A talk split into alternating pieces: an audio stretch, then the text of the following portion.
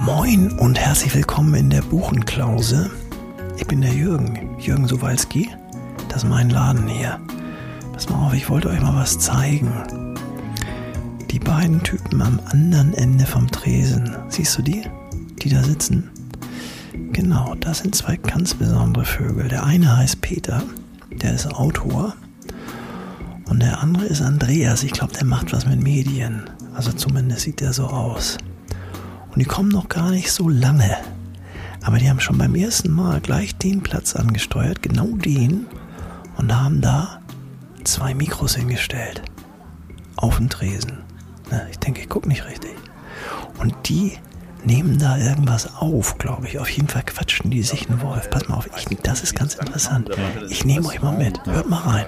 Hört da mal rein. Hat halt nicht so richtig gut geschmeckt, aber ich habe sie dann auch nie wieder gesehen. Hm. Ja. Manchmal ist es so, ne? Schön. Äh, ach, Jürgen. Na Männer, was wollt ihr trinken? Was willst du trinken? Ich bin ein bisschen verkatert, aber ich glaube, so ein Bierchen schaffe ich noch. Ja, dann nehmen wir ein Bier und ein alkoholfreies Bier, weil ich habe nämlich gestern auch ein bisschen durch den Tisch getreten. Ich würde dann so ein alkoholfreies Bier mal nehmen. Alles klar. Kannst du heute zahlen? Ich habe äh, Gate zu Hause vergessen. Das ist Klar, ich kann das zahlen und wir können hier ja inzwischen anschreiben. Das finde ich ja ganz gut. Der Jürgen ist ja relativ offen, aber das Ja. ist ein schönes Thema. Da haben wir uns ja auch schon mal drüber unterhalten. Geld. Ich würde gerne heute mit dir über Geld sprechen. Geld. Ja, Geld ist ein gutes Thema.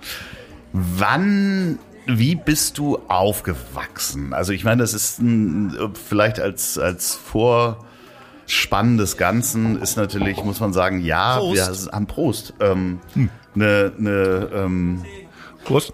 Prost. Äh, wir haben eine, eine natürlich ist das alles eine sehr privilegierte Sicht der Dinge, aber ich, wir versuchen mal grundsätzlich über das Phänomen Geld auch zu sprechen. Ja, aber ist bei mir jetzt nicht immer so in meinem Leben, dass ich weiß noch, ich kann direkt mal erzählen, meine Mutter war alleinerziehend, dann, also äh, mehr getrennt lebende Eltern äh, oder Geschiedene und äh, man hat so schon dann zwei Wochen, alle zwei Wochen seinen Vater gesehen, aber im Grunde hat sie alles gemacht. Und äh, wir hatten auch kein wahnsinnig hohes Budget und manchmal, also wir hatten schon, wir durften immer mitfahren auf Klassenfahrt und so, wir hatten auch immer irgendwie äh, ein paar anständige Schuhe, aber das war jetzt auch nicht so, dass wir wahnsinnig viel Geld hatten und ich habe mal, ich hatte früher eine sehr dicke Brillengläser, weil ich habe halt vier Dioptrien und früher waren die, die Gläser noch nicht so richtig Ja, so Fanta-Flaschenböden hat ja, man gesagt. genau, ne? genau. Die waren früher noch nicht so, dass, dass die, dass die richtig dünn geschliffen wurden wie heute, sondern das waren schon äh, dicke so. Und irgendwann, als ich 16, 17 wurde, 18, war mir das sehr peinlich mit meiner dicken Brille. Ich sah so aus, ne, wie der, wie der Nerd. Ne? Heute ist es ja sexy, äh, aber äh, dann habe ich irgendwann keine Brille mehr getragen in der Schule weil mir das, weil ich zu eitel war oder weil ich äh, so besser, cooler aussehen wollte. Und ich dachte, wir hätten kein Geld für eine richtig teure, neue, dünnere Brille. Also das waren dann, weiß ich nicht, 500, da gab es auch noch nicht so richtig Apollo D-Mark wahrscheinlich noch. Genau, ne? 500, 600 D-Mark vielleicht, ne, beim Optiker bei uns in der Stadt. Und ich dachte einfach, wir haben kein Geld dafür. Also wir, wir können uns das nicht leisten. Ähm, das ist auch ein bisschen Quatsch, weil mein Opa hätte man noch fragen können oder die, die äh, Verwandte oder Zahlt sowas. nicht Und- auch die Krankenkasse theoretisch sogar einen Großteil? Nee, nee, nee, das ist immer bei Brillen sind die schnell raus. Ähm, und ich habe dann einfach keine Brille getragen. Äh, eine Zeit lang, weil ich dachte, wir hätten nicht genug Geld dafür. Irgendwann hatten wir es dann doch oder es ging dann doch, aber äh, also so, so wir wurden jetzt nicht mit Geld gepudert, ne? Das, das so das daran kann ich mich erinnern, aber wir hatten schon alles, was was was so ein glückliches Kind eigentlich braucht. Aber jetzt keine fünf Playstations oder keine keine Aber äh, war Geld ein Thema bei euch? Also war, war das äh, immer wieder ein Thema, äh, was in der Familie besprochen wurde? Weil ich habe da auch so ein bisschen drüber nachgedacht. So, das ist ja auch gerne mal sehr deutsch, nicht über Geld zu reden. So, also d- ich wusste halt, glaube ich, bis ich 20 war oder so oder 25, äh, glaube ich, wusste ich auch nicht, was, wie viel mein Vater oder sowas verdient. Da wurde einfach nicht drüber gesprochen. Oder ob wir Geld haben oder nicht Geld haben. Also ich wurde im Dunkeln gelassen über unsere finanzielle Situation quasi. Ich wusste es so ungefähr. Mein Vater hat ganz gut verdient, als er noch gearbeitet hat als leitender Autoverkäufer. Und äh, meine Mutter hat so normal verdient, ist Teilzeit arbeiten gegangen plus ein bisschen Unterhalt manchmal oder dann später kam auch beziehungsweise es kam gar nicht viel Unterhalt, weil sie das Haus bekommen hatte und äh, ja, man musste so, also ich wusste so ungefähr, dass wir jetzt keine reichen Leute sind. Ähm, und das hat man ja auch gemerkt. Also wir hatten jetzt keine weiß ich nicht, also so irgendwie, ne, also die, die, wir waren jetzt nicht die Kinder, die immer die neuesten Markenklamotten hatten, ne, oder. Äh, Aber ihr wart eben auch nicht die, die Zuschüsse für Gen Klassenreisen genau, sozusagen bekommen so. mussten. Also ich hatte so ein ungefähres Gefühl, du kennst ja ungefähr die Gegend, aus der ich komme. Das ist dann ja schon ähm, so die Hamburger Walddörfer, da ist äh, schon auch Geld vorhanden. Ich muss schon sagen, ich bin wahrscheinlich so in der jetzt nicht Friedrich Merz gehobene Mittelschicht äh, groß geworden. So, aber was mir so in den 80ern als gehobene Mittelschicht da war, mhm. da waren immer, also wir hatten ein Segelboot, also als Hobby von meinem Vater, so jetzt auch nicht das größte oder sonst was. So, und das war schon auch in dem Rahmen oder der Gruppe von Menschen, wo sich mein Vater dann aufgehalten hat, waren wir schon eher unterer Standard, wenn du da so diese Segler und großen Schiffe dir anguckst und Trotzdem äh, weiß man das als Kind ja gar nicht zu schätzen, auch was Urlaube anbelangt. So, oh, wir müssen schon wieder segeln ja. gehen. Weißt du, so Riesenluxusproblem in den Sommerferien. Das hatten, wir hatten gar nicht so viele Urlaube. Also wir sind eher auf Kinderferienfreizeit ja. gefahren. Das kostete nicht viel. Und Mutter ist dann zu Hause geblieben. Und wir hatten ja, schon, dass wir mal, wir waren schon mal in Spanien oder sowas, aber es gab jetzt nicht so immer jährlich den großen Urlaub in äh, und das kostet ja, ich habe gerade jetzt für meinen Sohn eine Reise gebucht, ne, wir zwei, das kostet ja richtig Geld und das das war glaube ich nicht da, dass man so und erst recht nicht im, im Winter nochmal und im Herbst nochmal, sondern äh, und selbst dieser eine große Urlaub war schon nicht immer gesetzt. Die Frage ist, kann man sich daran erinnern, ab wann man das so realisiert hat, dass Geld ein Thema ist? Ich das wusste ich schon schnell. Also ich habe so auch immer eine Faszination dafür gehabt und hatte auch so meine ich glaube, das zieht sich durch mein Leben. Ich habe gemerkt, dass wenn man Geld braucht, dass man was machen kann. Mhm. Also entweder äh, nach einer Taschengelderhöhung fragen oder äh, dass man dem Nachbarn sagt, ich mähe den Rasen oder man äh, kehrt die Straße oder man äh, trägt eben Zeitung aus. Das haben wir schon früh gemacht, so mit 13, 14. Was war dein erster Job?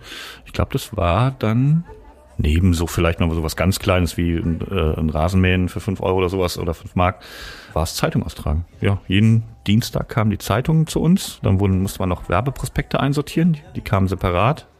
Das war ein bisschen nervig, weil es waren manchmal auch bis zu zehn so kurz, äh, gerade vor Weihnachten oder bei wenn Sale war und da musste man die alle immer zehn Stück nehmen, in die Zeitung reinlegen.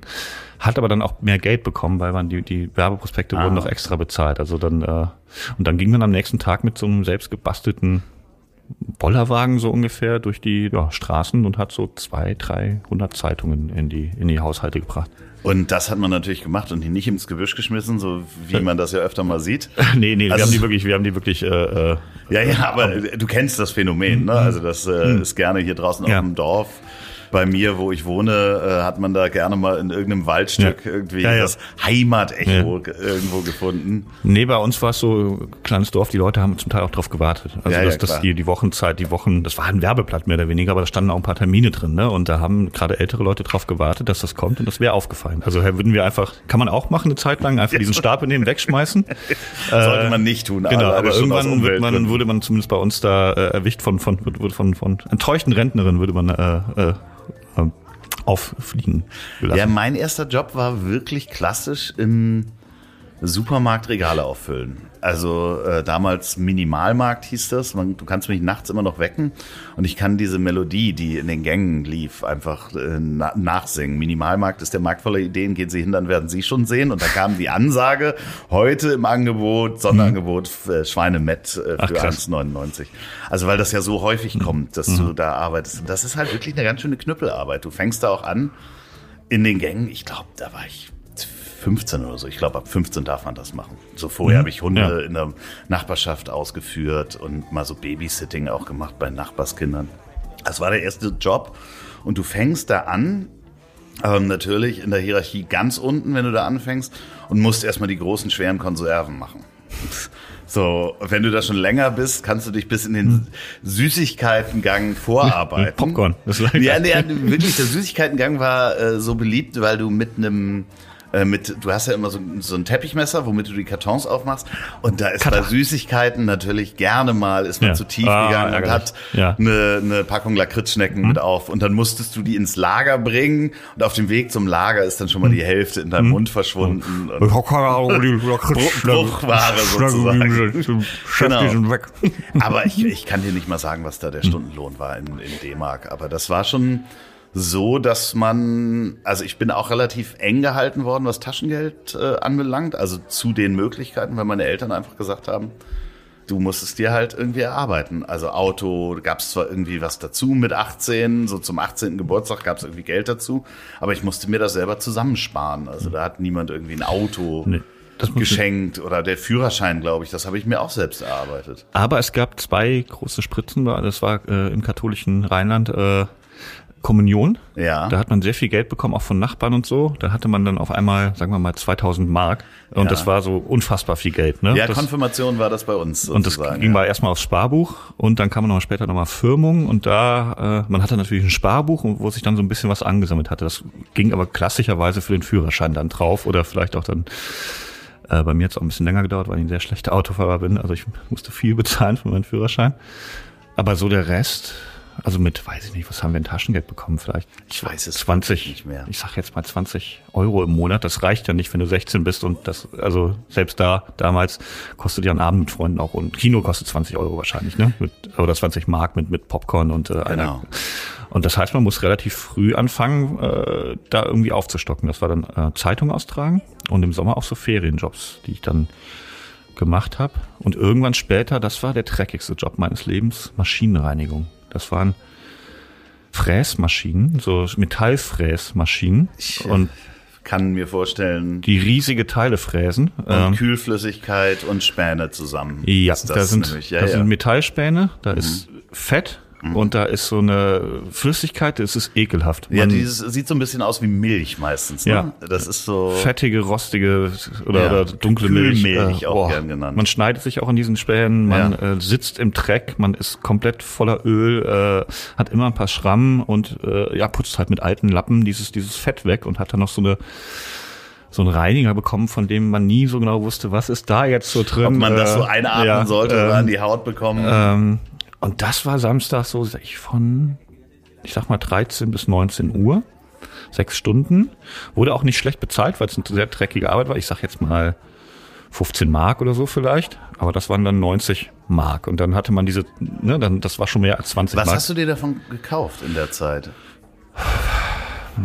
Zigaretten bestimmt. äh, Schallplatten. Äh, eine CD, genau, ähm, äh, mal irgendwo mit Freunden ausgehen, mal irgendwo hinfahren, äh, äh, Bier irgendwo, äh, so diese Sachen, die man als, als 17-, 18-Jähriger gerne, also nichts, nichts Besonderes. Ich habe jetzt, glaube ich, auf nichts gespart, aber ich brauchte das für meinen Lebensunterhalt. Also irgendwie, ich hatte Ausgaben und die mussten irgendwie rein, dann habe ich halt gearbeitet. Und äh, das war, da haben wir auch, so die Pause war halt, da haben wir uns immer zwei Brötchen und so einen Nudelsalat von Nadler, also den so komplett fettig, ne, 1000 Mhm, Kalorien, aber es war komplett egal, weil man hat das auch verbraucht, ne, also Ja, man ja, konnte ja. essen, was man wollte äh, und nahm nicht zu, weil das war eine anstrengende Arbeit, aber man wusste auch, was man gemacht hatte, hatte so dreckige Fingernägel natürlich, weil das Fett da reinzieht, dieses dreckige Fett, ne, das, das kann man auch nicht mit einmal duschen wegkriegen, hatte immer so einen leichten Rand unter den Fingernägeln, so ein bisschen Hast du diese ähm, Waschpaste benutzt, die so ein bisschen grobkörnig ist, Ja. die man ja so gerne, äh, Ja. habe ich neulich das erste Mal wieder Ja. gerochen und benutzt und fand es ganz toll, weil ich Ja, das, das- auch so so Jugend äh, für mich ist. Ich kenne sie, ich weiß aber nicht, ob wir die da benutzt haben. Ich weiß aber auf jeden Fall, was das ist. Das ist so bei jedem, der, der irgendwie mit Autos frickelt, der hat sowas im, neben dem dreckigen Waschbecken in der, in der Garage stehen, ne? Ja, ich habe ja mit, mit, mit 16 eine Lehre angefangen als Flugzeugmechaniker und habe noch zu Hause gewohnt. Und da muss ich echt sagen, bin ich meinen Eltern sehr dankbar. Die haben eine der schönsten Erziehungsmaßnahmen überhaupt gemacht. Die haben gesagt, du ähm, verdienst ab jetzt Geld. Du wohnst hier kostenfrei, dir wird die Wäsche gewaschen, du kriegst hier Essen. Du musst was von deinem Gehalt abgeben. Und zwar ein Drittel, 33 Prozent. Ja jeden Monat. Also das heißt, was weiß ich, ich habe am Anfang vielleicht äh, 600 D-Mark oder sowas bekommen und davon musste ich einfach mal ein Drittel abgeben. In dem Fall 200 D-Mark äh, ist auf das Konto meiner Eltern geflossen. Ich habe natürlich geschimpft und äh, fand das ganz schrecklich und ich habe diese dreieinhalb Jahre Lehre da durchgezogen und jedes Lehrjahr bezahlst, bekommst du ja auch dann mehr Geld. Das war dann im nächsten Jahr war es dann 800 und dann irgendwann 1000 D-Mark oder sowas. Und jeden Monat musste ich bei meinen Eltern was abgeben. Aber- und wo ich dachte so, ja, aber das ist doch unfair, weil ihr habt doch genug Geld, ihr braucht das ja, ja. gar nicht. Es ging ja. Ja. auch ohne. Ja. Als ich dann meinen ersten Job hatte nach der Lehre und da war ich dann 21 und habe gesagt, so, ich ziehe jetzt aus, weil ich kann mir auch eine Wohnung leisten. Mit einem Freund zusammengezogen, dann haben die äh, mich beiseite genommen und meine Schwester musste das vorher auch und haben gesagt, okay, ähm, du hast ja jeden Monat Geld bezahlt. Das haben wir nicht ausgegeben, sondern haben es auf ein Sparbuch gepackt. Und äh, damit kannst du dir deine erste, die ersten Möbel für deine eigene Wohnung kaufen. Und plötzlich hatte ich da wirklich ein paar tausend äh, D-Mark liegen als Budget für meine neue Wohnung. Aber gleichzeitig war ich- schon gewohnt, dass ich von meinem Gehalt nicht alles behalten kann. Das ist sehr gut. Also ich finde, ist auch, glaube ich, der größte Fehler, den man bei Kindererziehung machen kann, den wirklich alles zu kaufen. So, Ja. äh, also wenn ich das sehe, ne, äh, so, es gibt ja immer so in der Schule ein, zwei Kinder, die oder die man irgendwo von Bekannten kennt, die die immer alles bekommen haben. Ne? Und das sind oft nicht die besten Charaktere geworden so im Leben, so wenn man einfach alles äh, hingeschmissen bekommt. Ja. Mein Vater hat das auch mal gemacht. Der hat, ich hatte sein Auto kaputt gemacht äh, oder irgendwo in Holland auf dem Campingurlaub. Äh, wie gesagt, schlechter Autofahrer. Habe ich äh, in der in der Parklücke habe ich versucht zu wenden, habe ein anderes gestreift, glaube ich, und äh, den Opel da ein bisschen ruiniert. Und dann musste ich das Geld für die Vollkasko oder diese Selbstbeteiligung oder sowas musste ich sparen und dann habe ich ihm das äh, immer abgestottert und als ich es abgestottert hatte, hat er auch gesagt, so hier, ne, äh, ähm, hier ist das. Schön, dass du es gespart hast. Genau, Ich habe dir ähm, geholfen zu sparen. Äh, genau, aber das ist, äh, glaube ich, eine ne wichtige Lektion, so dass man, dass man weiß, das kommt nicht einfach so her. Dafür kann man was tun und das macht natürlich auch dann sehr viel mehr Spaß, wenn man ein Bier mit seinen äh, äh, dreckigen äh, Händen trinkt, aber das hat man das Geld selber verdient, ne? Also Ja, ich finde, ich finde, ich habe äh, im Nachhinein wirklich ganz viele Lehren daraus gezogen. Also was mir jetzt auch passiert ist, also von, äh, ich habe das ja schon mal erzählt, ich bin halt in diese New Economy reingeraten, wo man dann, wo plötzlich sehr große Zahlen, sehr große Gehälter da waren, damals in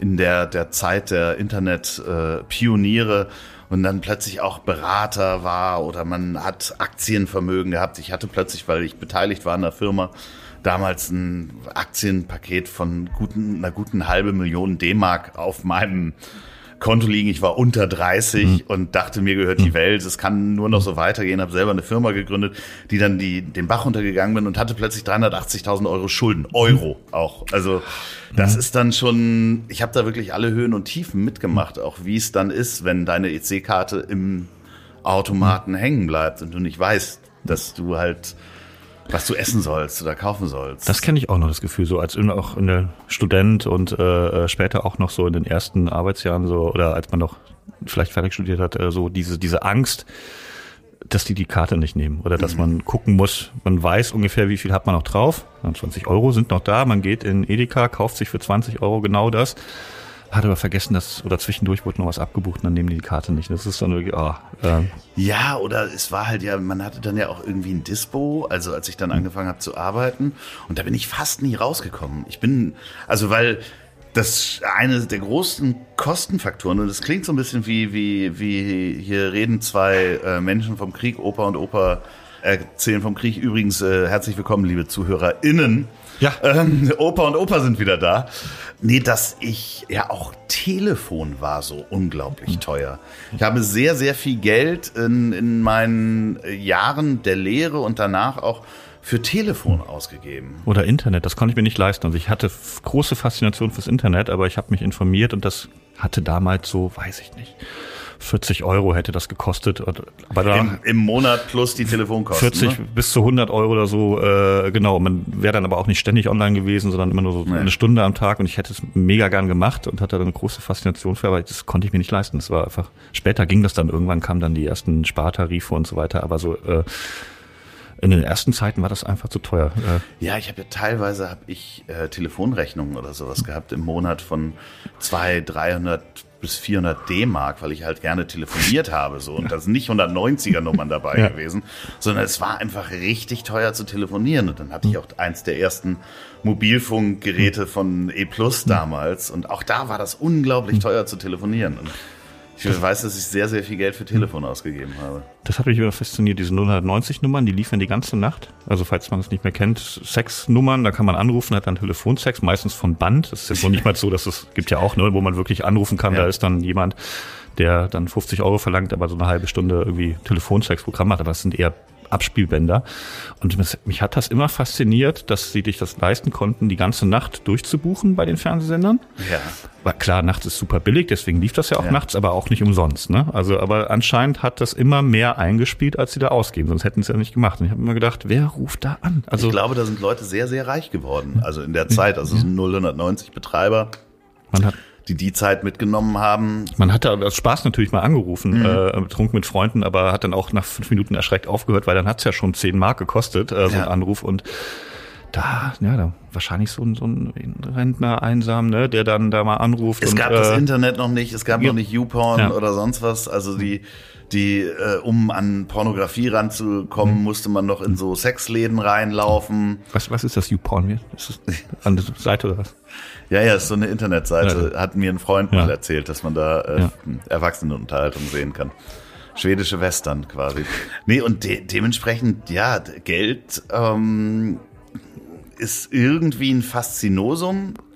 Und in dem Moment, wo man, wo man das auch ausreichend, ich sag jetzt mal, durch Arbeit hat, es beruhigt es halt ungemein, wenn man im Supermarkt halt eben nicht mehr, wir haben uns ja mal drüber unterhalten, ich habe keine Ahnung, was Milch oder Butter kostet. Ich schon. Ja, weil ich, ähm, Das war bei mir eben, ich habe eine Faszination für Preise, für Mhm. Wert, für was kostet was. Ich mag es unglaublich, diese Prospekte zu lesen und zu gucken, was was kostet eigentlich gerade Butter? Ist das, äh, ich weiß, also ich, diese diese Promi-Falle, ne, dass man Windkamp ist total abgehoben, er weiß nicht mehr, was ein, äh, Milch kostet, kann mir nie passieren. Ich kann dir sagen, was die Mandelmilch kostet, ich kann dir sagen, wie viel die Biomilch kostet, ob es zwischen 1,5 und 3,5 Prozent Fettunterschiede gibt und ich kann dir auch sagen, was ungefähr die Discount-Milch kostet. Also ich habe das im Blick, weil mich das interessiert das einfach. Äh, Und ich habe auch jetzt in der Inflation gemerkt, äh, die Spaghetti, die kosten nicht mehr 79 Cent, sondern 1,39. Ne? Also ich, ich habe ein sehr, sehr gutes Gefühl für Preise. Nicht, weil ich muss, sondern weil es mich sehr interessiert. ja, es ist spannend, weil ich bin äh, äh, da komplett, also ich merke das dann am Ende des Einkaufs an der Kasse im schlimmsten Fall. Ich merke so, huch, wie viel ist denn da? Was ist denn da so teuer geworden? Und dann gucke ich da auch mal drauf. Was habe ich denn da teures eingekauft? Aber es ist wirklich, ich muss sagen, der Luxus, den ich im Moment habe und toi toi toi hier auf den Tresen geklopft, dass das im Moment so ist, dass ich wirklich beim Einkauf wirklich gar nicht auf die Preise gucke. Also ich weiß dann auch nicht, ich weiß dann an der Kasse, was das kostet. Du hast ja noch einen Vorteil, du bist ja auch äh, quasi Single-Haushalt. Ne? Du musst ja nicht, Ja. äh, äh, gibt's ja auch andere Leute, die äh, gut Geld verdienen, aber die einfach für fünf Leute kaufen müssen. Ne? Die, die müssen dann wieder anders drauf gucken. Ja, spannend. Ja, aber das Spannende ist ja auch zu wissen, wenn du halt auch mal eine Zeit lang gar kein Geld hattest und auch irgendwie in einer, also als ich diese 380.000 Euro Schulden hatte, Ja. habe ich auch gleichzeitig eine Trennung von meiner damaligen Frau gehabt. Also ich bin dann in so ein Einzimmer-Apartment gezogen mit so einem Schlafsofa, was da schon drin war, was zur Hälfte gebrochen war. Wenn ich die eine Hand ausgestreckt habe, war ich in der Küche. Wenn ich den Fuß weiter ausgestreckt habe, war ich im Bad. Und ja, das ist jetzt nicht volle Armut, aber die Existenzangst, die damit kommt, komme ich da jemals raus? Was passiert eigentlich, wenn du so viel Schulden hast? Wie verhalten sich Banken dir gegenüber? Da habe ich unglaublich viel gelernt auch. Also, dass man zum Beispiel, wenn man so hohe Schulden hat, auch nicht mit den Banken selber sprechen darf. Also selber, man ist ja ein Häufchen Elend, ein Häufchen Elend kann nicht verhandeln. Das, das hatte ich nie. Existenzangst. Also es gab schon Zeiten, wo der Dispo überzogen wurde. Ich, ich habe auch mal, äh, ich hatte einen Balkon in Bamberg in einer Studentenwohnung, da habe ich mir Zigaretten runtergeschnipst, habe nicht darauf geachtet, dass da drunter ein Restaurant ein sehr teures Zeltdach hat. Das, äh, klingt ein bisschen nach Mallorca. Das hat ja, ja. Warst du bei der Feuerwehr? Da ist nichts angefackelt, aber das hatte Löcher. Und irgendwann haben die gesagt, okay, es gibt einen Balkon über unserem Zelt und sonst auch nichts. Wir wissen relativ sicher, wer der Schuldige sein könnte. Und haben gesagt, Herr Wittkamp, äh, wir wollen ein neues Zelt hier über, äh, äh, hinbauen. Äh, Wir brauchen 3000 Euro von Ihnen. Hat dann meine Mutter damals übernommen. Ich hätte es selber nicht gehabt. Und das war bei uns dann schon immer so. Also meine Mutter hatte nicht immer groß Geld, aber wir hatten eine Familie. Der Opa hätte es zur Not. Ne? Und das war so eine Beruhigung. Also ich wusste, ich glaube, der hat meinem Bruder auch irgendwann die BAföG-Schulden abbezahlt, weil man da gespart hat. Also es gab so im Hintergrund etwas, was man jetzt nicht immer anzapfen wollte. Aber Aber, ein soziales Netz. genau, genau. Also ich wusste, ich werde niemals verhungern, weil ich kann immer wieder zurückgehen. Also Oder obdachlos. Also ich meine, das Ja. ist ja auch eine große, große Angst, die, die Menschen, die kein soziales Netz haben, ja, Freunde zum Beispiel jetzt Ja. in Anführungsstrichen, also sowas wie, wie, äh, und toi toi toi, hier nochmal auf den Tresen geklopft, sowas wie Arbeitslosigkeit habe ich zwar schon mal erlebt, aber ich wüsste halt auch in meinem Freundeskreis gibt es genug Leute, die Firmen haben oder in einer führenden Position sind, die im Ja. schlimmsten Fall sagen, ja klar kannst du hier die Autos waschen. Ja. Und das ist viel wichtiger als Geld zu haben, dieses Netz. Und, oder bei uns gibt's natürlich auch auf dem Land Häuser. Ne? Also man baut da ein Haus, man mietet nicht. Und jeder baut eigentlich ein Haus, fast egal wie viel Geld man hat, äh, wird halt sonst zur Not ein Leben lang abbezahlt. Und es gibt auch noch diese Häuser. Also wenn ich könnte, würde niemals in Berlin äh, unter einer Brücke wohnen, weil ich könnte zur Not einfach dahin ziehen. Es sind sehr viele Zimmer frei und dann könnte ich da Hartz IV empfangen, hätte aber eine Wohnung und könnte mir wahrscheinlich die Lebensmittel leisten äh, und mich wieder aufrappeln. Und das, das ist so viel wichtiger als Geld zu haben, dieses, dieses, dieses Netz zu haben, dass man weiß, es, du kannst nicht so doll abstürzen. Du hast Geschwister, du hast gute Freunde, du hast eine Familie.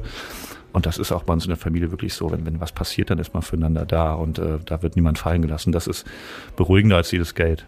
Ja, ich habe das auch gemerkt. In der Zeit äh, war natürlich meine Familie auch sehr stark bei mir, aber auch Freunde. Ne? Also ähm, äh, interessanterweise sagt man das ja so schön, dass man äh, beim Absturz merkt, wer die richtigen Freunde auch sind, wer vorher alles mit dir, als es dir gut ging, Champagner trinken Ja. wollte. Wer ist denn noch da, wenn dann äh, das Licht ausgeht und die Champagnerflaschen alle sind? Gibt's in Köln ein Lied drüber? Hast echte Freunde? Ja. Äh, Höhner, glaube ich. Und Ja. so, da so geht's auch dieser, ne? Äh, du bist bekannt, mit dir will alle und dann äh, in einem Lied äh, kann man mal empfehlen. Echte Freunde, äh, da geht's darum, wer zu einem steht, äh, wenn man viel Ja, oder das, Geld da bin ich wirklich äh, ein paar Menschen sehr, sehr dankbar. Unter anderem damals ein Freund von mir, der auch Anwalt war, der sich der Sache halt angenommen hat als sozusagen Schuldenmediator. Und ähm, das ist äh, wirklich im Nachhinein sehr, sehr gut äh, gelaufen, das Ganze. Aber es ist halt schon pervers. Wir haben uns äh, gestern ähm, ja, telefonisch mal darüber unterhalten, was ist das teuerste, was du jemals gekauft hast? Was ist es denn? Ich, tatsächlich habe ich keinen äh, wa- wahrscheinlich ein Zeltdach über einem Restaurant äh, in Bamberg. 3000 Aber meine Mama hat das gekauft oder vielleicht hat das auch mein Opa bezahlt, das weiß ich gar nicht mehr. Ich habe kein großes Verhältnis zu sehr teuren Sachen. Es gibt erstmal, wenn du mir 50.000 Euro gibst und sagst, gibst sofort aus, wüsste ich erstmal nicht. Es gibt kein Auto, das ich haben wollte, es gibt kein Boot. Es, ähm, ich glaube, es ist dieser Urlaub im Robinson Club, den ich jetzt für meinen Sohn gebucht habe. Das ist so, das ist das, so das teuerste in meinem Leben bisher. Äh, und vielleicht auch der Führerschein, aber ich habe nichts Krasses in meinem Leben gekauft. Und wenn ich, ich habe eine 3000 Euro Anlage zu Hause stehen. Ja, die hast du aber auch günstiger gekauft. Bei eBay Kleinanzeigen, genau, weil ich, ich, ich schaffe das nicht so gut, so, so ganz viel Geld auszugeben. Und ich hätte mich auch geärgert, hätte ich die neu gekauft, weil es ist viel schöner. Die klingt viel besser, wenn man sie für 800 Euro gekauft hat. Ja, ich, ich kann es total verstehen. Ich habe eine, eine Zeit lang, ähm, da habe ich ja auch äh, später dann wieder sehr gut verdient und war in München wohnhaft. Und das ist, äh, strahlt auch so ein bisschen ab. Ne? Also was der, läuft halt jeder mit einer Rolex rum zum Beispiel, so eine Submariner oder sonst was für 5000 Euro. Also wirklich jeder. Ich habe eine 30, 30 Euro Uhr bei Amazon gekauft. Genau, ich, ich trage gar keine Uhren mehr. So, aber damals hat mich das in irgendeiner Form beeinflusst und ich habe damals fand ich auch Autos sehr faszinierend. Also schnelle Autos, hübsche Autos und äh, brauchte ein neues Auto und habe mich damals gebraucht für einen Jaguar entschieden. Der, das ist das teuerste, was ich jemals gekauft habe.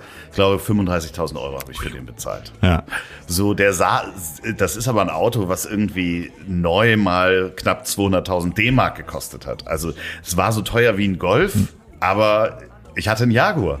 So, ähm, Mir fällt was Teures ein, was ich mal gekauft habe. ja, okay. Ein Kinderzimmer. Also eine Kinderzimmerausstattung. für- Okay, äh, ja, so, das, das äh, wird man auch ein paar tausend Euro. Ja, also los. es war so auch Quatsch, dass wir das überhaupt gemacht haben, aber damals dachte man, das wäre jetzt wichtig und so mit Bett, äh, äh, Wickelkommode und Schrank passend und so weiter und dann noch jemand, der das aufbaut, weil das kann ich wirklich Was kostet sowas, wenn ich mal fragen darf? Oh, so Richtung 2000 Euro. Vielleicht, ja, Also es war vielleicht nicht das teuerste, aber war auch sehr einer dieser wenigen Eine Ausgaben. große, große, eine große Ja. Ausgabe. Ja, ich, ich weiß nicht. Also ich habe dieses. Alles über 1000 Euro macht mich, da überlege ich, ich habe ja neulich, ich den Kopfhörer, bin ich sehr interessiert, Ja. ne? Und ich habe ja schon gute Kopfhörer von Apple, ähm, die haben 500 Euro gekostet, habe ich auch gebraucht gekauft, was totaler Quatsch war. Da habe ich mich selber über, überrumpelt, weil ich habe die auch bei eBay Kleinanzeigen gekauft. Habe aber vergessen, dass ich die ja natürlich als Arbeitsmaterial auch absetzen könnte, zumindest die Umsatzsteuer. Also Ja, ich hätte sie besser neu gekauft. Äh, dann hätte ich sie billiger gehabt als gebraucht bei eBay Kleinanzeigen. Naja, aber dann habe ich noch andere Kopfhörer gesehen, äh, die ich auch gerne haben wollte. Die kosten 800 Euro. Ähm, normal 600, aber in der Sonderedition Kupfer 800 Euro. Und da habe ich den Hersteller angeschrieben und gesagt, ich, äh, also da, ich hätte sie nicht gekauft, ich hätte es nicht übers Herz gebracht. Die machen mir sehr viel Spaß, sind ganz tolle Kopfhörer, aber ich hätte gar nicht, will nicht 800 Euro für Kopfhörer ausgeben. Ich, da habe ich dann gesagt, ich mache einen Test, ich stelle die vor. Also ich mache ja selten Insta. Koops oder so weiter, aber das habe ich dann gemacht und äh, freue mich sehr an diesen Kopfhörern und freue mich fast noch mehr, dass ich das Geld nicht ausgegeben habe. Ah, Ja, aber ich finde es auch so. Aber ich bin überhaupt nicht geizig, ne? Also es, aber so, Nee, aber ich weiß, äh, ja, so eine. Ich, ich hab's auch immer weniger. Also ich hab's für die Firma, dass ich wirklich, ähm, da, da ändere ich auch meinen meinen Blick auf äh, die Dinge. So, äh, ich hab's in der Firma, dass ich äh, sage, okay, wenn es neu, um neue Mikrofone geht oder um technische Ausstattung, dann bitte äh, gerne das oberste Regal, weil das hält dann auch länger und du hast eine höhere Qualität. Und da habe ich auch kein Problem, äh, für die Firma viel Geld auszugeben. Ist ja auch ganz oft so, ne? Die, also ein, ein, äh, alle machen Witze über meinen, äh, über Mac oder Apple äh, ähm, Laptops, aber die halten, das letzte, das ich hatte, äh, hat bei mir sechs, sieben Jahre Ja, genau. gehalten und, und so ein, so ein PC-Ding bei, bei für 500 Euro vom Mediamarkt, das äh, Und nach einem halben Jahr hast du nichts ja, mehr. sagen wir mal drei, drei Ja. Jahre, dann irgendwann läuft alles langsam und dann denkst du ein neues und dieses Ding ist einfach durchgeruckelt, aber das musst du ja auch erstmal leisten können. Ne? Du musst das Geld haben, um Geld zu sparen. Das ist ja das, das perfide. Ne? Also äh, dann kaufst du was Gutes, weil du du kannst es dir leisten und dann dann sparst du noch Geld äh, im Gegensatz zu Leuten, die es sich nicht leisten können. Also es ist schon echt verrückt. Ja. Ja, ich finde, äh, gibt es auch übrigens sehr gute PCs, also im qualitativen Bereich, aber die kosten dann genauso viel wie so ein Apple-Produkt, aber die halten dann auch fünf, sechs Jahre. Ja. Äh, und das ist, ähm, ja, es ist halt, ähm, ich finde es total schräg, auch in Deutschland, und ich merke, dass mir das Thema auch so schwer fällt, weil ich halt niemand auf die Füße treten möchte. So, also ich will, also ich habe auch totales Verständnis dafür, dass man sich mit dem Thema schwer tut und in Deutschland man auch nicht unbedingt darüber spricht. Wir Es ist wirklich so, du kannst über sexuelle, ne, äh, wir haben ja neulich mal über Dating-Apps geredet und so, du kannst über alles reden, du kannst über mittlerweile auch über Depressionen, aber Geld ist immer noch so das Tabuthema, wo Leute, die sonst über alles reden würden, ne? Die, die sehr, sehr vorsichtig werden. Also es äh, ist mir auch schon oft aufgefallen, dass wirklich Ja, ich finde es ja auch so schräg, weil das ist ja in der kriegt man ja in der Kindheit mit. Also so da wurde halt nicht bei mir zu Hause über Geld gesprochen oder ja, da wurde mal gesagt, ja, der hat viel Geld, so so der und der der kann sich das ja leisten. Aber ähm, ich finde gerade, dass das in unserer Gesellschaft auch völlig blödsinnig ist, dass man als Kind davon so ferngehalten wird, weil man auch nicht wirklich weiß, wie man damit umgeht. Also zum Beispiel hätte ich gerne gewusst, wie viel mein Vater verdient, wie viel er für das Haus abbezahlen muss, was gibt er so aus für, für, für Essen, was wird ausgegeben für Benzin, damit man früh schon so eine, so eine Ahnung hat, wie das funktioniert.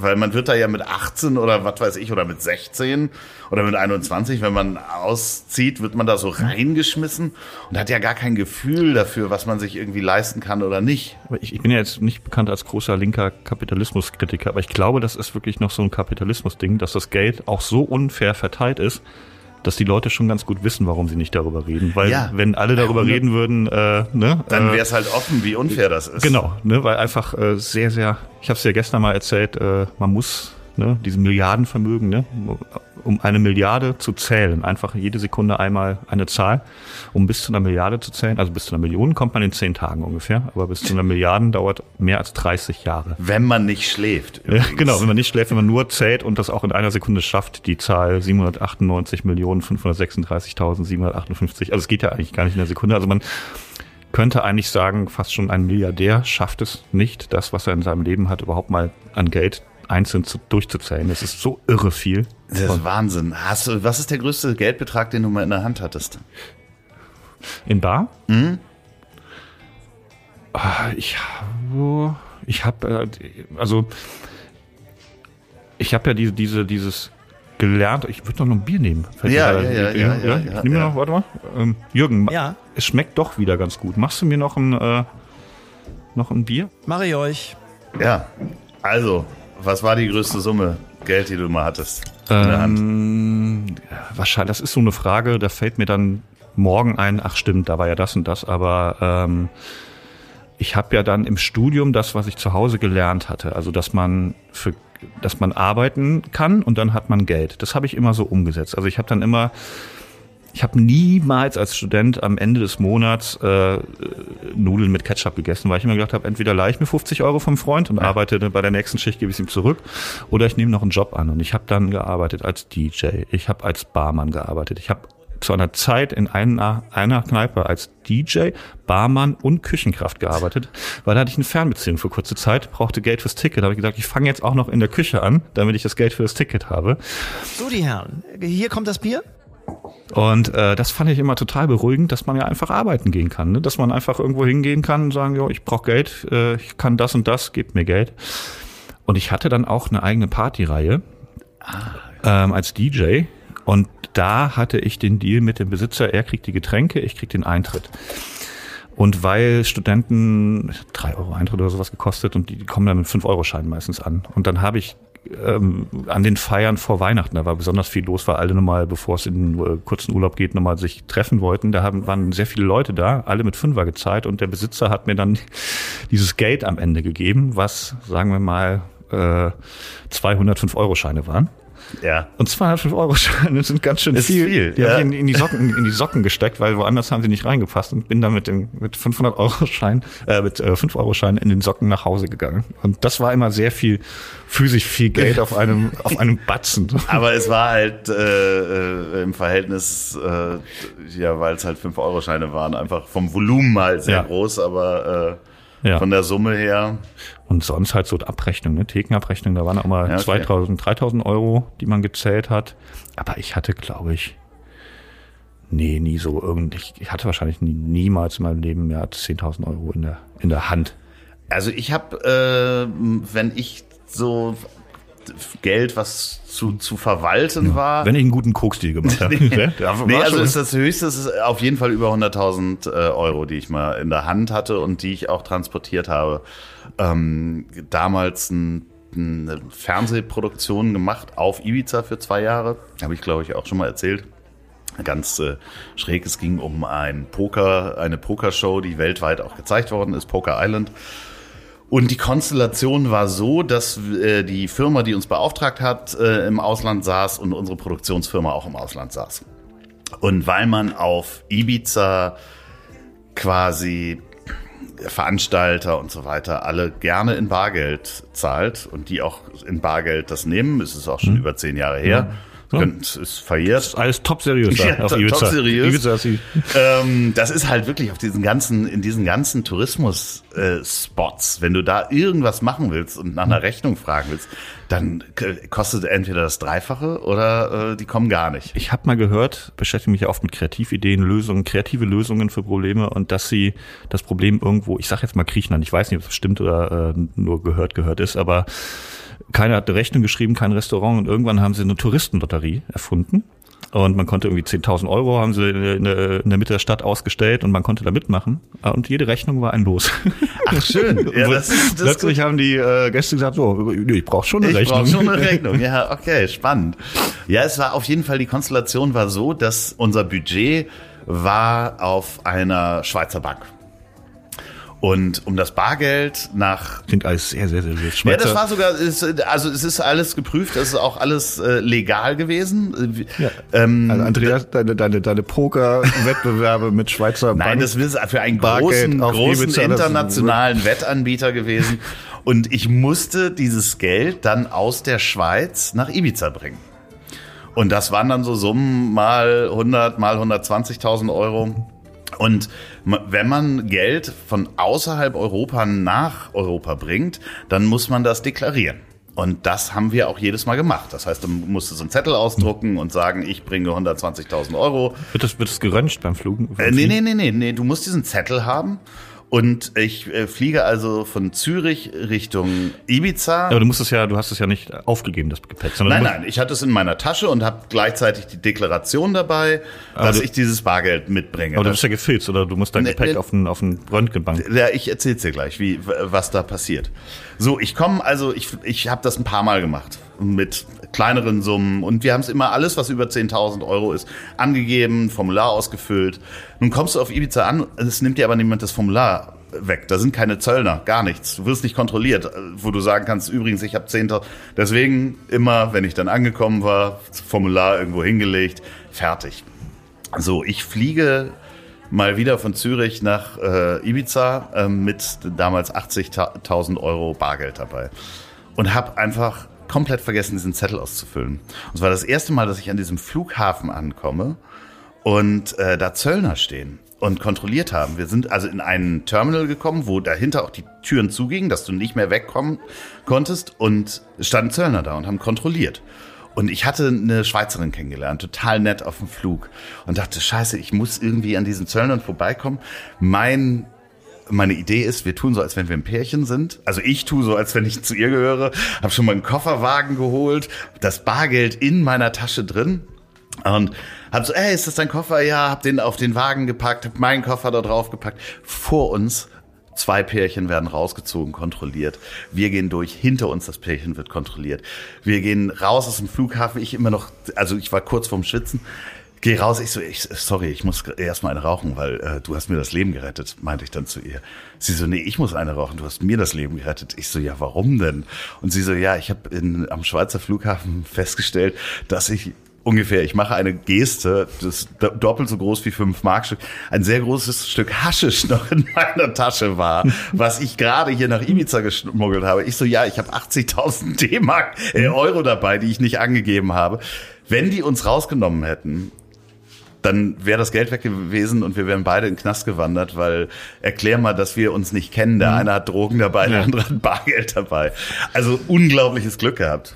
Aber aber du, du- also du bist ja in Ibiza angekommen und du musstest ja irgendwo dein Ge- Gepäck, äh, du musstest ja durch die Sicherheitskontrolle. Ja, äh, nee, wenn du ankommst, äh, war das ja der. Nee, der bevor du in den Flieger gestiegen bist. ja, das ist ja nicht schlimm. Da kannst du ja, aber- das ist nicht schlimm, wenn du aus Aber wird das Schweiz. Geld da geröntgt dann praktisch oder zeigst du dann einfach so? Ich nee, das ist den, den Schweizern ja völlig egal. Also es geht ja nur, wenn du was einführst oder was ausführst aus der EU.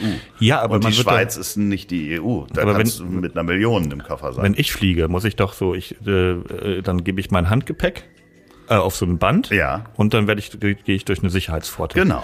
Und da muss doch jemandem auffallen, fallen, dass du ganz viel Geld hast. Oder, also, Dem ist das aber egal. ja, ja, aber der sagt dann so, okay, Sie haben 100.000 Euro im, im Koffer, das ist, also, das, Der sagt gar nichts. ja, okay, da liegt einfach, die leuchten so durch, da ist ein Kulturbeutel. Ja, genau. Äh, und und ein Umschlag, sehr viele Metallfäden.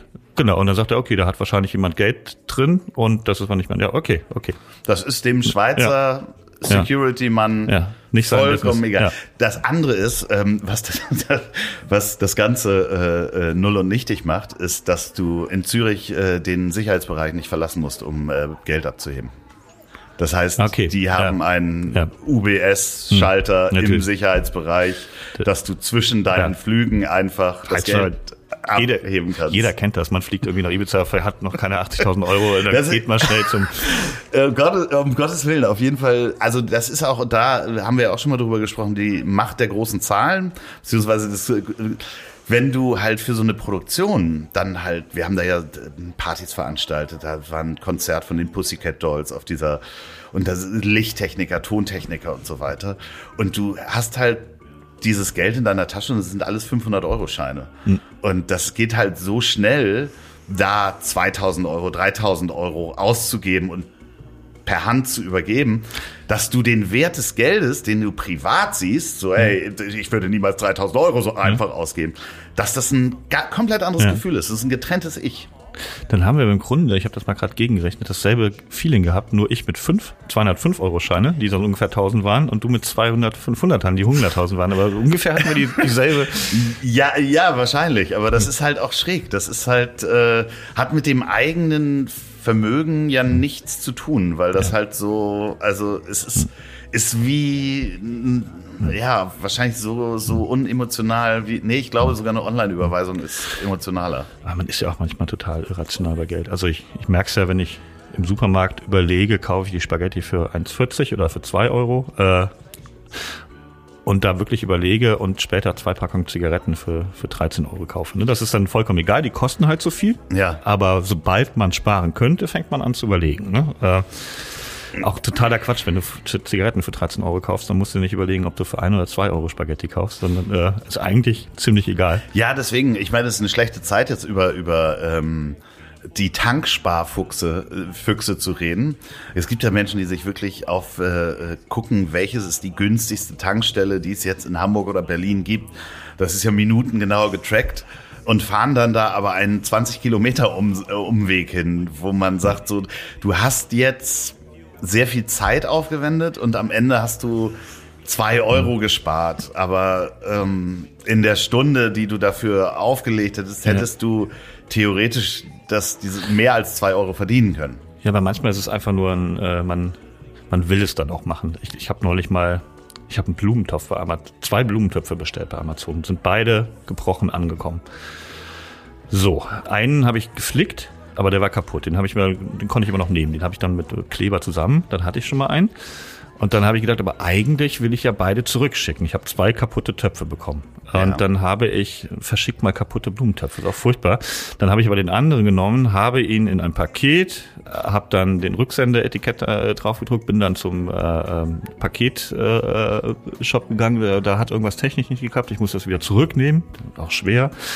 Und ich habe gedacht, komm, schmeiß doch diesen scheiß Blumentopf einfach weg, ob du das jetzt zurückkriegst oder nicht. Aber da ging es mir um die Sache. Ich wollte, ich war, ja, wollte es, das zurückschicken. Es ging auch nicht ums Geld, nee, sondern ich wollte, dass sie mir, die haben mir zwei kaputte Blumentöpfe geschickt ja. und ich wollte das Geld dafür zurückhaben und sie noch ein bisschen austricksen, indem ich den einen, indem ich nur die Scherben des einen schicke und darauf hoffe, dass sie merken, hier sind gar nicht Scherben von zwei Blumentöpfen. Das heißt, das ich habe sehr klein gehackt. Ich habe, ich habe mein, genau, ich, ich habe mein Geld zurückbekommen und ich habe einen fast ansehnlichen Blumentopf zu Hause. Äh. Ja, okay, das ist äh, und da war, das war reich nur, gespart. Das war einfach nur Prinzip so. Also ja, ja, ja, ja. Wo bist du denn? Ähm, Gibt es irgendwas, wo du sagst, dass da, da ist es mir mir egal oder da ähm, ist es wirklich achte ich überhaupt gar nicht aufs Geld? Gibt es da irgendwie so Momente? Wenn ich es mir vorgenommen habe, also ich muss mhm. mir vornehmen oder bei manchen Dingen ist das auch so, dass das schon intuitiv vorgenommen ist. Also wenn ich in eine Bar gehe und trinke, dann sage ich jetzt nicht, das darf aber heute nur 10 Euro kosten. Und bei Essen ist es auch oft so. Also ich würde nicht jeden Tag in, äh, ins, ins Borchardt gehen, aber wenn ich sage, ich gehe mal ins Borchardt, dann sage ich jetzt auch nicht äh, am Ende besser kein Cremor mehr, weil das wir sind schon über 300 Euro, sondern wirklich dann dann kostet es eben auch was es kostet und wird anstandslos gezahlt und dafür geht man vielleicht mal weniger. Aber wenn ich mir so vorgenommen habe, das spielt jetzt keine Rolle, dann äh, dann mache ich es auch. Ja, ich habe da so dieses dieses Prinzip und da haben wir ja auch schon mal äh, beide von profitiert, ist wenn ähm, komplett ungeplante Jobs bei mir reinkommen, die sehr leicht, mir sehr leicht fallen, aber sehr viel Geld bringen. Keine Ahnung, ich hatte einen Job, da habe ich äh, 500 äh, Euro für bekommen, für etwas, was, ähm, ich sag mal, fünf Minuten gedauert hat. Ja. Zehn Minuten vielleicht. Mit Aufwand drumherum, der hinkommen ja. und so weiter. Klingt leicht sexuell, aber ich nee, und ich habe dich ja angerufen, es war ein Sprecherjob. Äh, und ich habe dich angerufen, ich komme nach Berlin und äh, ich krieg da eine Gage, lass uns die mal auf den Kopf hauen. Wir gehen davon schön essen. Mhm. So, ich lade dich ein, weil es mhm. eine unverhoffte Gage. Und ich fand das ganz schön, weil wir dann essen waren, ohne auf das Geld zu achten. Und dass halt, ja, man einen wunderschönen Abend hatte. Es kam alles unverhofft sozusagen. Der Job kam unverhofft. Ich kam unverhofft nach Berlin und wir haben dann einfach äh, dann auch komplett, also dann kann ich auch richtig mhm. loslassen. So, dann ist mir das auch sozusagen als Budget, das war ja, ist zu mir gekommen wie das Glück. Warum soll ich mich da draufsetzen? Jetzt mache ich auch oft, also ich mache so, also wenn jemand fragt, hey, kannst du uns mal helfen? Das ist eine gute Organisation, ne? Wir können aber nur 100 Euro zahlen. Dann mache ich auch immer, also entweder kostenlos oder oder gut bezahlt, aber dann sage ich, sag ich immer kostenlos. Das macht dann mehr Spaß, als eine, eine 100-Euro-Rechnung zu schicken. Ja. Ist ja. natürlich aber auch, äh, muss man sich dementsprechend leisten können. Genau, genau. Das wollte ich auch eben noch sagen. Also ich glaube, das ist wirklich, ne, wenn man dieses Sicherheitsnetz nicht hat, so oder irgendwie ne, marginalisiert ist äh, in Deutschland äh, irgendwie äh, eine Migranten-Community, ne, die einfach zum Teil diese Netze nicht haben, ne, wie anstrengend das dann sein muss, wenn du, wenn du weißt, du, du es gibt nichts, wo du, wo du zurückfallen kannst, ne, sondern oder äh, wir haben einfach nicht dieses Familiennetz.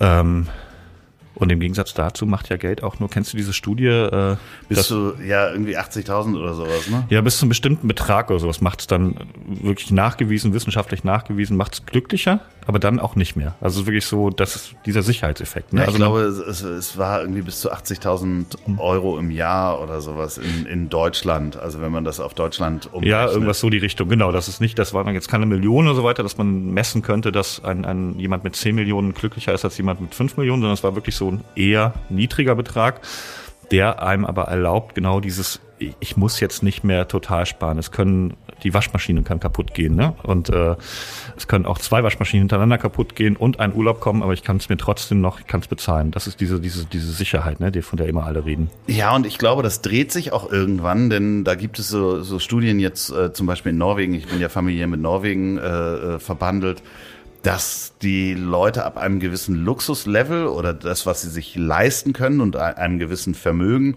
sagen, okay, ich möchte jetzt gar nicht mehr Geld, sondern ich will weniger arbeiten. Hm, ja. Und dann bin ich auch bereit, weniger Geld zu haben, weil mir meine Freizeit wichtiger ist. So.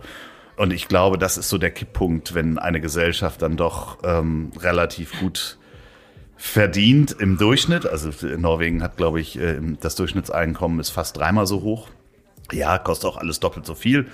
Davon mal ganz abgesehen, aber dann, dann kippt irgendwie die Gesellschaft auch, dass man, dass die Leute auch nicht mehr bereit sind, niedere Arbeiten, wenn ich das mal so nennen würde, findest du halt dann kaum jemanden. Und wenn du dann keine Migration oder ähnliches hast, um Leute zu haben, die die Arbeit dann machen, dann wird's halt sehr, sehr, sehr schwierig. Also ich glaube, die, da ist auch unsere Gesellschaft gerade mega krank. Also was auch Superreiche anbelangt und die Schere, die immer weiter aufgeht. Ja, bei der, bei der Heute-Show online haben wir neulich die Meldung gehabt, irgendwie, ne? In der Corona-Zeit sind Reiche noch mal sehr viel reicher geworden und ja. äh, deutlich. Ja, Krise kann auch geil sein. Krise kann auch geil sein, wenn man superreich ist. ja. Ja, ich finde es halt schwierig, dass es halt so, so, also, was weiß ich, wenn ich gefragt werde, was willst du zum Geburtstag haben? Dann sage ich immer gar nichts, weil ich habe alles. Ich weiß auch nicht, was ich im Moment wie du sagtest, wenn du die 100.000 Euro äh, äh, hättest, was soll ich mir kaufen? Ja, hm. ein Boot. Ja. Ja. Ja, so. Hm. Aber da habe ich, ich habe einen Tipp, mir geht das ähnlich. Ich kaufe mir wirklich Dinge, die ich wirklich gerne haben will, selbst oder trickse zumindest wie bei den Kopfhörern, dass ich sie irgendwie doch bekomme, ohne Geld auszugeben. Aber es gibt so ein paar Sachen, die hätte ich gerne, aber die würde ich mir nicht unbedingt kaufen. Das ist zum Beispiel eine Flasche Whisky.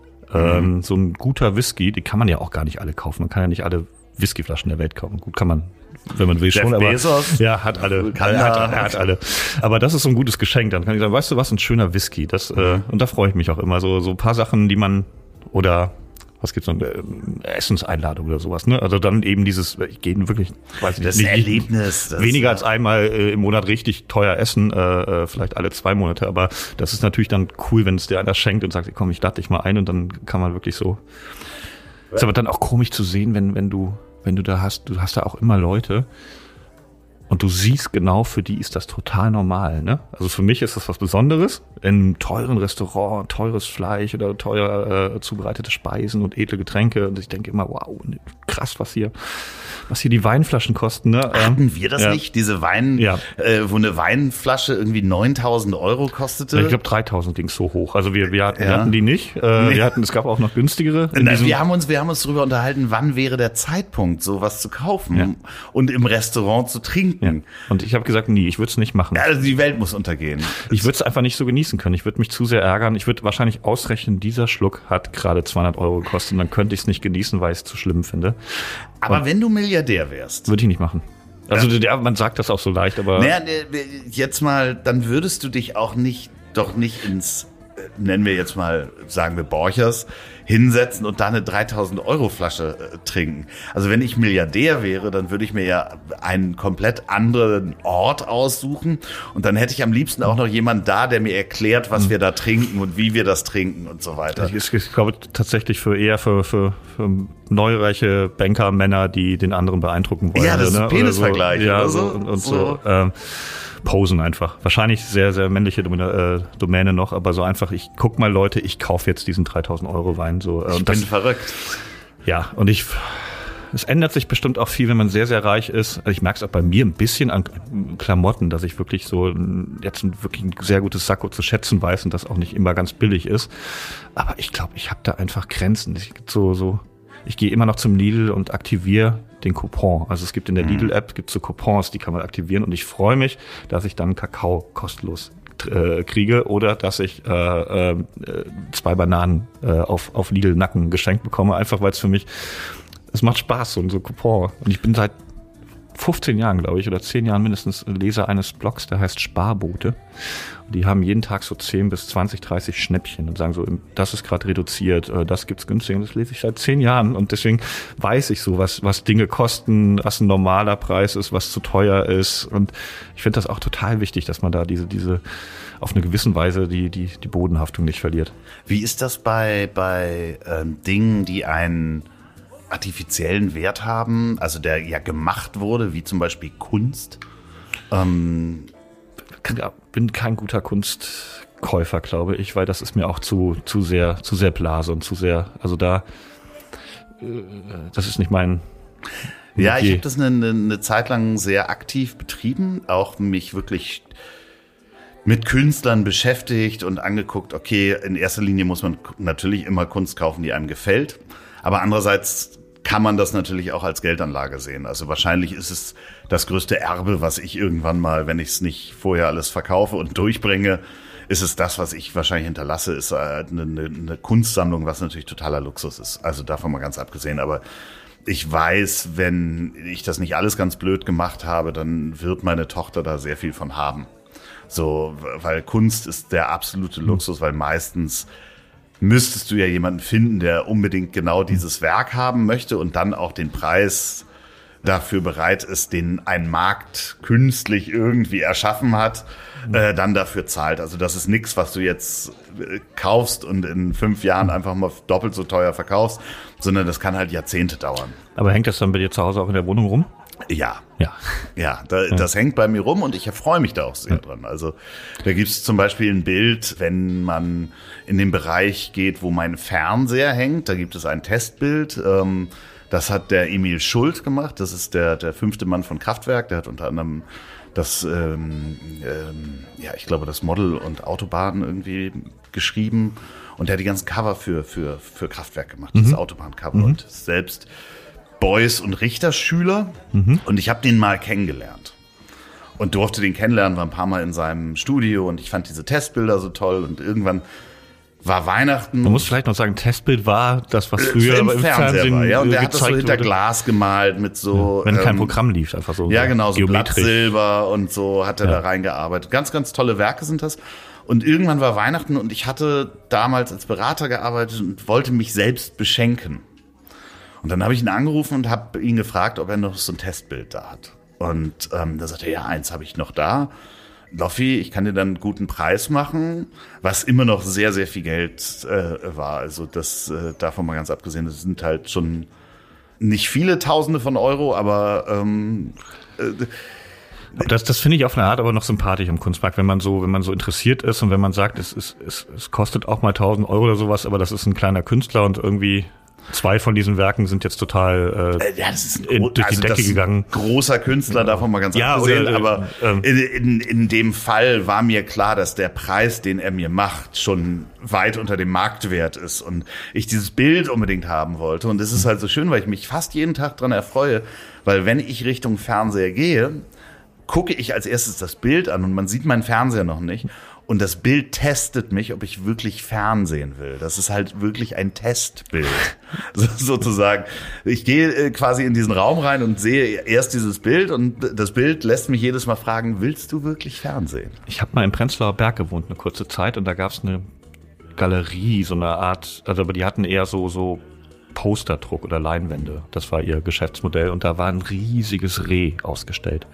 Auf oh, bestimmt 2,50 mal 1,50 Meter. Ein sehr, sehr großes Reh, das einfach nur von der Lichtung steht und in die, in die, in die äh, Fotokamera guckt. Und ich bin da oft abends dran vorbeigegangen und dachte so, dieses Reh, das sieht so toll aus. Und äh, als ich ausgezogen bin, da aus Prenzlauer Berg und nach Neukölln gezogen bin, oder nach Kreuzberg, habe ich mit dem Umzugswagen da gehalten, reingegangen, habe gesagt, einmal dieses Reh bitte, stell dieses bitte hinten in den Wagen. Äh, hat damals 300, 400 Euro vielleicht gekostet, aber es relativ groß war. Aber kein Kunst, sondern einfach nur ein Druck. Und das war dann für mich auch relativ viel Geld mhm. damals, aber ich wollte unbedingt dieses Reh haben. Hat mich sehr gefreut. Das war das erste, was ich in der neuen Wohnung quasi aufgehängt habe. Einfach, es lag eine Matratze da und ein riesiges eine Hast du es noch? Ja, ich habe das Reh bis heute. Das ist wahrscheinlich über zehn Jahre her und das Reh hängt in jedem meiner äh, folgenden Wohnzimmer. Und das ist aber eine schöne Geschichte, vor allen Dingen, wenn du da jeden Tag vorbeigelaufen bist und dann zum Auszug sagst, dich nehme ich mit. Ja, ja. So egal, was ja. du kostest. Ich habe mal, ich hab mal, ich hab mal ein süßes Reh in Prenzlauer Berg mitgenommen. ja. es ist, ist, ja, das ist. Ich habe dann recherchiert, das Foto hat ein ganz junger Künstler, also ein Fotograf gemacht, so ein Naturfotograf, der ja. 17 oder sowas war oder 16. Der hat das irgendwie online hochgeladen und das haben so viele Leute so toll gefunden, dass das als Druck bekannt wurde. Und das ist aber ein ganz, ganz junger Wahrscheinlich Kind. auch äh, äh, im Wert gestiegen. Ich glaube nicht. Das ist einfach so ein, so ein das, nee, das ist schön wär's. Schön wär's, wenn ich jetzt irgendwie äh, schon Millionär wäre, weil ich nicht weiß, dass dieses Reh äh, einen hohen Sammlerwert hat. Ähm, machst, du, machst du viel für deine Altersvorsorge? Machst du dir da Gedanken drum? Ja, also was heißt ja? Also ich, äh, äh, ich habe als vor, also als ich selbstständig war, habe ich mir erstmal nicht, das macht glaube ich jeder Selbstständige, der macht sich oder Freiberufler erstmal anfangen und dann nach zwei, drei Jahren, ach Mist, ich habe ja noch gar nichts für die Altersvorsorge. Das ist, glaube ich, so typisch. Aber als ich in diesen äh, Zeitpunkt dann geriet, da habe ich gedacht, okay, ich gehe jetzt mal zu einer Beratung. Dann bin ich quasi Mitglied des, des Pressewerks oder sowas geworden und, und zahle da monatlich einen Betrag, der dann so ganz konventionell angelegt wird und äh, später hoffentlich mal mehr ist als das, was ich einzahle. Und das ist so eine Rente. Und dann das ist auch wirklich eine irre Geschichte. Äh, Künstlersozialkasse ist für mich wichtig, richtig und eigentlich sogar vorgeschrieben. Also das kontrolliert niemand, aber eigentlich muss ich da rein. Und die zahlen ja quasi dann auch deine Rente äh, äh, staatlich gefördert. Also das ist nicht so, dass ich da was abgreife, sondern eigentlich ist es für mich vorgeschrieben, dass ich das machen muss. Hab mich da mal beraten lassen bei so einer kleinen Agentur, die hat dann für 150 Euro, glaube ich, so die Bögen ausgefüllt für mich und hat mich, äh, äh, das gibt so Services. Und dann hat sie mir eine Liste gegeben mit Sachen, die, ich, die sie noch von mir braucht. So ein Blatt Papier, DIN A4 mit so 15, 16, 17 Sachen. So, so den Lebenslauf nochmal, bla bla bla, die äh, Kontoauszüge. Arbeitsproben und so. Ich ja. hab, bin da auch schon mal durchgegangen. Und ich hasse solche Listen und Dokumente. Ich habe ich hab mal Hartz oder Arbeitslosengeld 2 nicht beantragt, weil ich keine Lust hatte, diesen Bogen aus. Ich habe mehrere tausend Euro verschenkt, weil ich keine Lust hatte, diesen Bogen auszufüllen. Und das habe ich dann drei Jahre lang bei mir zu Hause liegen lassen, immer wieder verschoben. Also sagen, das mache ich nächste Woche, im nächsten Monat, im neuen Jahr, dann aber wirklich. Und ich glaube, ich hat, das hat mich wirklich die allein die Zeit, das zu verschieben, diese Aufgabe, hat mich mehrere Stunden gekostet. Und tatsächlich habe ich es dann irgendwann mal gemacht und es hat eine Stunde gedauert. habe ihr den ganzen Rotz geschickt. Und seitdem bin ich äh, vollkommen problemlos in der Künstlersozialkasse. Die hatte, glaube ich, eine kleine Änderung noch. Und das hat wirklich, ich habe das drei Jahre geschoben. Und seitdem auch wieder ganz, ganz viel Geld auch verloren, weil in dieser Zeit haben sie nicht meine Rente bezahlt. Ja. Aber dumm, einfach aber nur dumm. Einen Topf von Amazon zurückbringen. Ja, genau. Wahrscheinlich weniger, also ja. der war mehr Aufwand als die Liste zu machen, ja. war diesen Topf zu ja, Amazon. Ungefähr war es der gleiche Aufwand. Ja, ja. Man mhm. ist ja manchmal total irre und äh, ähm, ja, das aber jetzt mit dieser Kombination, also jetzt bin ich ja doch noch in der staatlichen Rente quasi, was aber auch wichtig ist, falls man mal irgendwie komplett ausfällt, dann, dass man ein paar Jahre in der Rentenkasse eingezahlt hat, dann hat man so eine Sicherheit, dass man früher Rente bekommt, weil ich bin ja psychisch nicht immer ganz äh, äh auf der Höhe und wenn da mal irgendwas Schlimmes kommen sollte, dann ist es ganz gut, wenn man ein paar Jahre rentenversichert war. Deswegen war es auch noch sehr, sehr sinnvoll für mich neben dem neben der Altersabsicherung, dass ähm, weil es nimmt ihnen keine Berufsunfähigkeitsversicherung. Wenn man denen sagt, ich war mal in der Psychiatrie, sagen die, ähm, mhm. ja, also kannst dich gerne versichern, nur bei uns nicht. Äh, mit Irren wollen wir nichts zu tun haben. Äh. Können wir als Fazit sagen, dass uns eigentlich, also ich, ich finde, ich kann es für mich sagen, ich finde Geld nach wie vor nicht interessant genug, um, also, oder ein Freund von mir hat mal gesagt, du findest Geld nicht interessant genug, weil dann hättest du mehr es macht mich nicht wirklich glücklich, auch da irgendeine Vermehrung zu sehen oder sowas. So, also sonst wäre ich viel mehr dahinterher und würde mich mehr um Aktien oder Anlagen oder sonst was kümmern. Das ist so mein, mein endgültiges Fazit zu, zu Geld. Aber auch weil ich wahrscheinlich welches habe oder in einer Luxussituation bin, kann es mir auch egal sein. Ich habe so ein bisschen, aber auch so ein bisschen, so ein bisschen wie du, aber ein bisschen auch, dass man vor drei, vier Jahren habe ich dann auch Kryptowährung. Was ist das? Wenn Ja. das total durch die Decke steigt, will ich ja auch Kryptowährung haben. Das ist ja wäre ja super ärgerlich, wenn nachher alle Kryptomillionäre sind und ich habe das gewusst, aber habe es nicht gemacht. Dann habe ich auch Kryptowährung gekauft. War jahrelang die schlechteste Entscheidung meines Lebens, bis dann diese Dogecoin-Sache kam mit Elon Musk und das äh, ins, ins äh, äh, ja unermessliche stieg. Und dann habe ich äh, ganz viel, nicht ganz viel Geld, aber äh, ich glaube, das ist um 30.000 Prozent gestiegen, dieses Dogecoin. Aber ich hatte nicht viel gekauft, äh, viel zu wenig natürlich. Äh, aber da habe ich mich natürlich auch gefreut ne, und habe gesagt, ach cool, meine Investition. Ne, Ja, äh, das ist, glaube ich, ähm, dann so ein kurzer Moment, aber da macht das auch richtig glücklich. Nachhaltig wahrscheinlich auch nicht. Nee, es ist so. Ja, ich war einmal im, äh, in diesem Jahr im Casino und da habe ich sehr gut Blackjack gespielt und da habe ich mich auch mega gefreut. Also Ja, das äh, kenne ich auch vom Pokerspielen so. Aber es war eher, es war nicht das Geld unbedingt, dass der, der Preis war so, also der Gewinn war ein bisschen egal, aber einfach dieses Gefühl, man gewinnt die ganze Zeit gegen die Bank und häuft so seine, seine kleinen Häufchen. Ich habe, glaube ich, aus 30 Euro Testguthaben war das quasi doch da, oder äh, Sp- Probespielguthaben oder sowas, habe ich dann drei oder 400 gemacht. Und das fand ich total, also es- ist wahrscheinlich auch ein viel größeres Glücksgefühl, als die 5-Euro-Scheine in der Socke zu haben. Ja. Dann, also, was ja dann auch irgendwie so ein bisschen irreal ist. So, Ja. obwohl die Summe kleiner ist. Äh, Ja, ja, der, der, der, das ist wahrscheinlich auch das Gefährliche am Glücksspiel, diesen, diesen Rush merkt man schon. Mhm. Aber dann gibt's noch, also wir haben ja über Geld gesprochen äh, heute ein bisschen, aber dann gibt's noch diese Welt, die komplett irre ist. Das ist zum Beispiel, warum, wenn der Leitzins erhöht wird, die Inflation steigt dann und dann gibt's die äh, Devisenmärkte auf Weizen, die Das dann will ich auch alles nicht verstehen. das ist so, will ne? ich nicht Und da verstehen. ist ja quasi das richtig große Geld, ne, wo Ja. Leute, die keinen Weizen haben, theoretisch ganz viel Optionen auf einen fallenden äh, Weizenpreis mit den, aber dann an den äh, Yen-Kurs äh, gekoppelt und Wer sich das äh, reinzieht, Mhm. ist für in meinen Augen verloren. das, ja, das, aber das ist einfach so, so ein so riesen Nerdkram, der aber äh, der, der wahnsinnig viel Geld bringt. Und da übrigens meine Forderung, dass man da einfach so eine Steuer draufsetzt. So äh, Finanztransaktionssteuer heißt das, Ja. dass man über jedes Ding, außer wenn sich äh, Heinz Müller Aktien kauft, dann nicht, aber wenn da jemand sagt, ich kaufe jetzt Optionen auf Weizen für zwei Milliarden Euro, dass er dann 0,05 Prozent Steuern immer zahlen muss. Jedes einzelne Mal, wenn er diese Weizen kauft, verkauft oder riesige Aktiendeals oder so weiter. Damit könnte man fast die ganze Welt retten. Nur niemand macht's, weil niemand wird das erste Land sein. Also wenn das Deutschland machen würde, dann würden die sagen, okay, dann gehen wir, gehen die Leute halt nach USA. Wenn die USA das macht, dann gehen sie halt nach China. Aber eigentlich könnte man diesem komplett irren System mit so einer Mini-Steuer ganz, ganz viel Geld abzwacken und sagen wir mal für Luftfilter in Schulen ausgeben. Ja, oder einfach Essen für äh, Länder, die keins Ja. haben. Ich würde jetzt auch nochmal den Weizen unterstützen. Ähm, wollen wir zum Abschluss irgendwie einen Whisky nehmen oder was? Ja, so eine schöne Überleitung, ja. Ja. Ja. ja. So, ähm, Jürgen, ähm, machst du uns noch zwei von diesem leckeren Whisky? Oh, einfachen oder doppelten? Aber die haben Alkohol, ne? Du wolltest Ja, ja, ja, willst du den, ja, jetzt zum Abschluss. Wir Ja, du gehen ja ich- gleich, okay. ich gehe ja noch äh, äh, weit spazieren. Ja. Du hast nur gesagt, du trinkst kein Bier. Von, von Nee, Whisky genau, war ich nie die Rede. Nur gesagt, ich trinke kein Bier. Wir nehmen wir gleich einen doppelten? Ja. Ja, obwohl, ja, ja. ja. Ja. Nimm, ich- äh, mach ihn doppelt. Alles klar. Ich Sehr hab- gut. Ich habe noch einen Barwitz mit einem doppelten Whisky. Willst du ihn hören? Ja, ja, klar, hau raus. Jürgen, für mich ohne Eis. Okay. Ähm, Auf gar keinen Fall aus. ein Mann ist in der Bar, trinkt äh, zwei einzelne Whisky. Barkeeper stellt ihm hin. Sagt dann nochmal zwei einzelne Whisky. Barkeeper stellt die hin.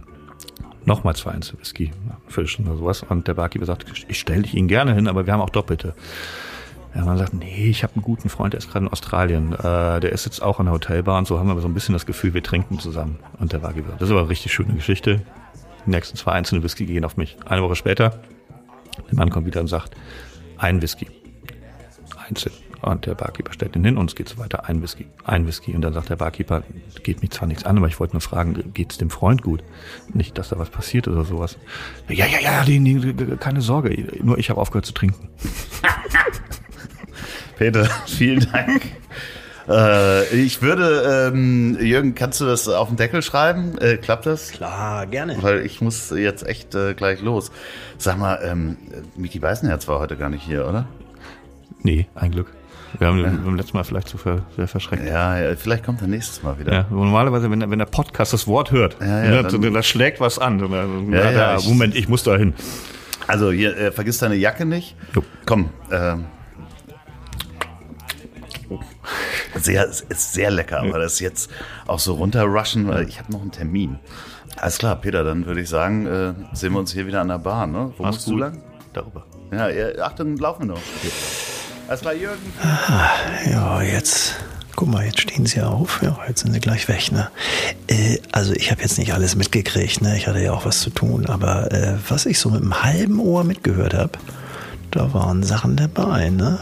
wollen wir mal gucken, was sie fürs nächste Mal sich vorgenommen haben. Ne? Ich bin gespannt. Bis dahin, euer Jürgen.